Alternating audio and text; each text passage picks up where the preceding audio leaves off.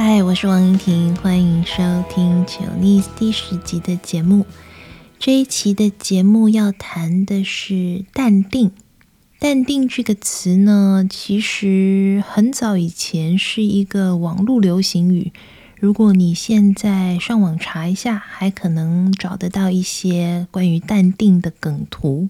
淡定的淡说的是相对于浓，比方说咖啡的味道很浓，或茶的味道很浓的那个浓，相对于那个浓的淡。淡定的淡就是淡然的淡，淡薄的淡，或者是看淡的淡。嗯，比方说可能跟朋友很久没有联络了，所以感情变淡了。定是镇定的定。淡定翻成英文的意思是 calm and collected，所以其实淡定跟冷静又有一点不一样。因为如果说一个人 calm and collected，说一个人很淡定，通常是在面对那种啊、可能对方很生气，或者是让你会惊慌的情况的时候呢，你的选择、你的给人的感觉，还有你应对的方式是淡定的。那这个淡定里面其实还包含了一点，也许是一点自信，或者是好像你可能见过很多世面了，也许也跟年纪有关系，因为经历过很多类似的情况，或是见过一些大场面，所以碰到一些奇怪的事情，或者是对方很激动的这种情况的时候呢，你能保持淡定。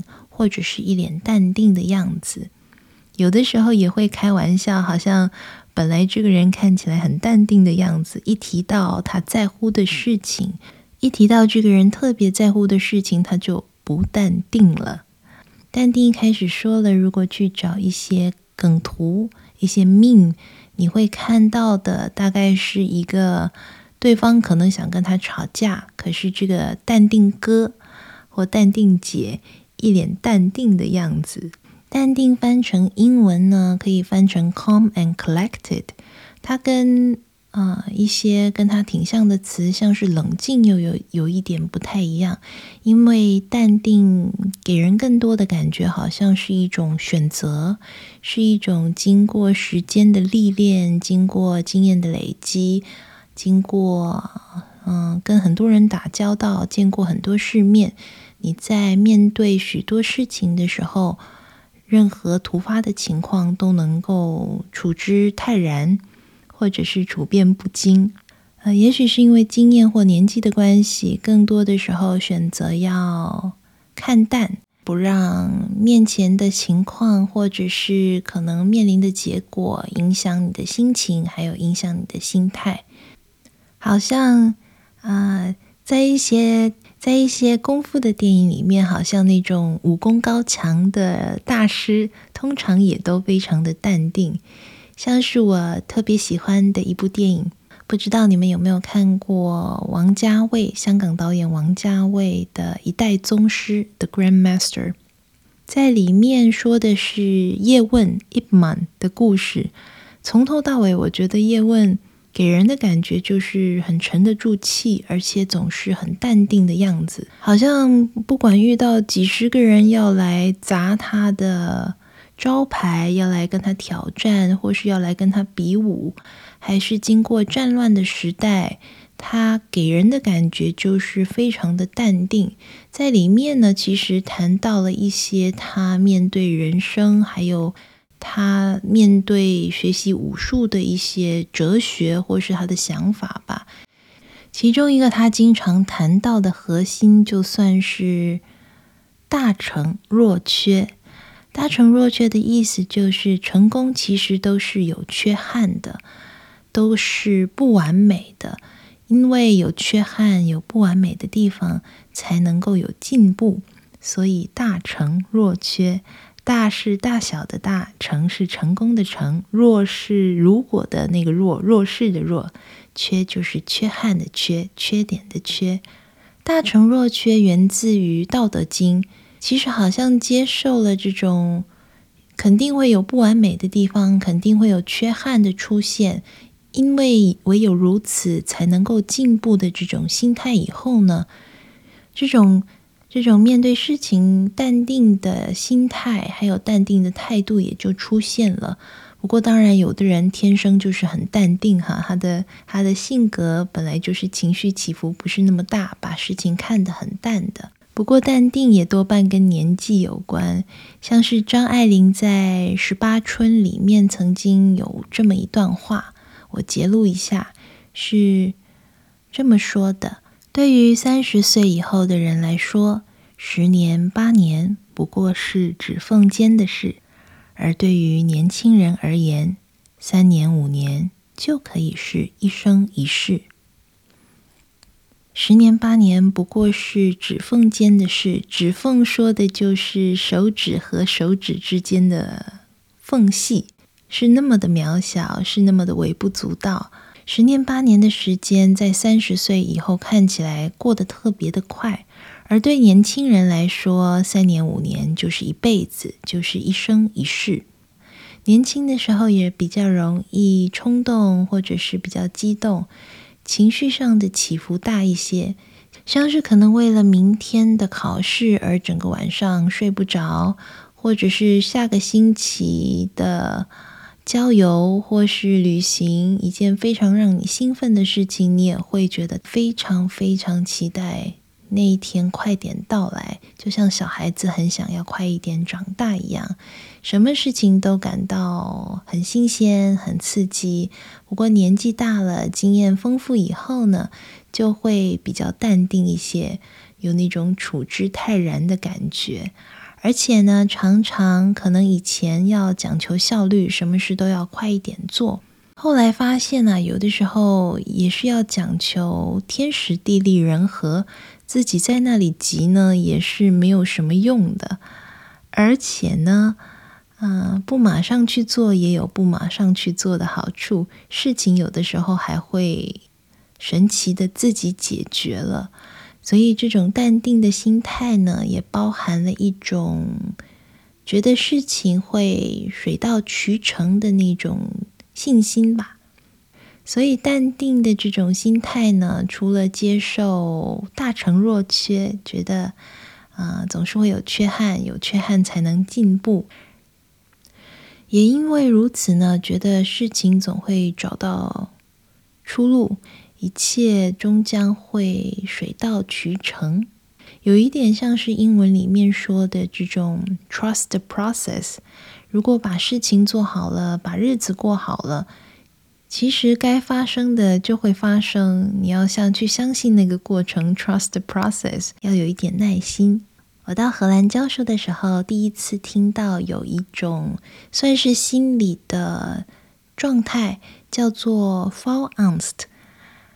翻成英文大概就是 fear of negative evaluation，或是 fear of failure，或者也可以翻成 Aikiphobia，啊，失败恐惧症，可以这么说吧。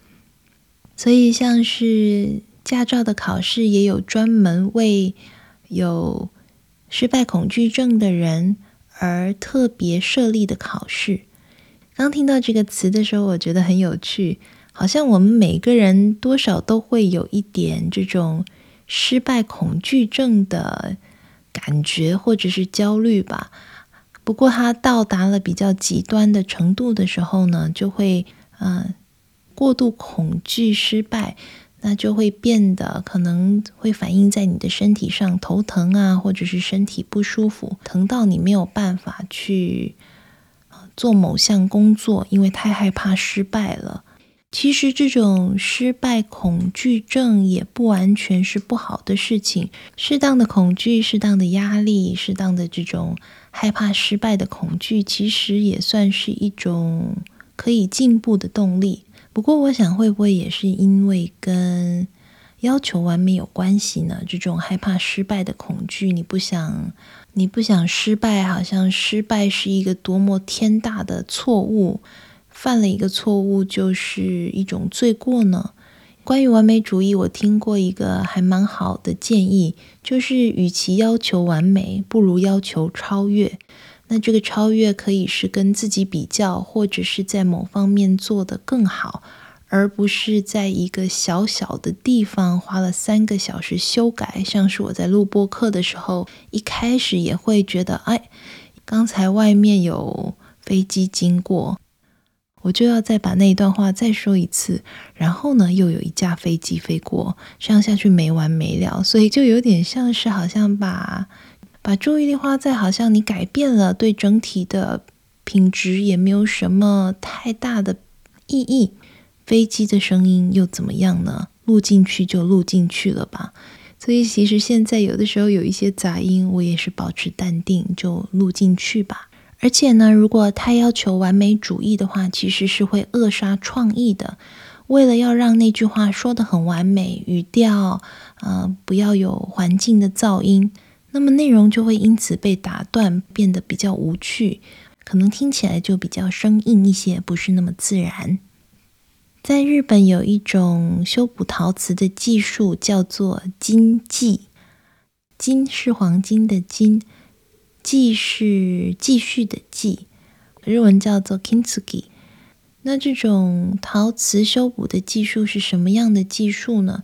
就是像是可能你有一件瓷器是你非常喜欢的，或是在情感上对你来说特别有价值的，可是有一天不小心打破了，打破了，重新修补成原来的样子，可能还是看得出来。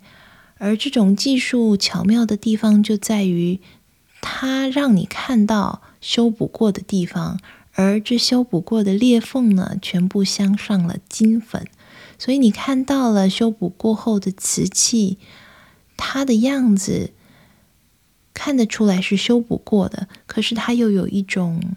残缺的美，那种不完美的美，你看到了这个瓷器经过修补，身上好像有了故事，有了一段历史一样。在日本的传统美学里面，也有一种美学，我觉得给人很淡定的感觉，那就是侘寂。侘是一个人字旁，然后呢，右边是一个住宅的宅，宅男的宅，寂是寂寞的寂。日文是瓦比萨比，而这种侘寂的美学说的就是残缺的美、不完美的美。不知道你有没有看过一些在日本旅行，这些看起来可能相当简陋，有一些老旧、残缺的物品，却给人很淡定的感觉。还有一种刚才说的那种大成若缺的感觉。就好像接受了不完美也是一种美，残缺也是一种美，成功是有缺憾的。还有随着年纪的增长呢，像是《论语》里面说的“四十不惑”。以前我读到这句话的时候，以为是四十岁的时候就没有什么问题了，你不会感到疑惑，没有什么疑惑，好像好像你知道了所有事情的答案。小时候很喜欢问为什么。我还记得有一本书叫做《一百万个为什么》，比方说为什么天空是蓝的。现在对于四十不惑的解读呢，不是四十岁以后就不会感到疑惑了，而是有那种淡定淡然的心态，因为有点历尽沧桑，经历过很多事情以后呢，你可能更了解自己了，知道自己对于。某些事情的反应是什么？自己应该怎么应对？那你也比较了解你周围的人事物，嗯，还有一层更深的含义，就是看淡了，你也看得比较开，你不会再为了为什么、为什么、为什么而纠结。而且，其实如果你在跟别人协商的时候问为什么，常常给人的感觉是一种指控。在一本教人。协商的技巧的书，啊、叫做《Never Split the Difference》，作者叫做 Chris Voss。而在这本书里面提到了关于 “why”，就是问为什么。你在跟人协商的时候，如果你问对方为什么，常常给人一种指控的感觉，是一种 accusation。回到了刚才说的四十不惑，我想，如果我们常常问自己也好，问别人也好，问为什么、为什么、为什么，怎么会这样呢？那就是有一点确实是有一点指控的意味了。而且有的时候找到原因、知道答案又怎么样呢？因为很多事情可能都不在你的掌握之中，而且就算知道了，也未必能达到所谓完美无缺或者是非常完美的结果。不管选择哪一条路，不管选择哪一个方法，最后总是会有一点小小的缺憾的。所以呢，我们保持淡定，然后想一想，不完美、残缺也是一种美。好了，这就是今天的节目内容，谢谢你们收听，我们下次再聊。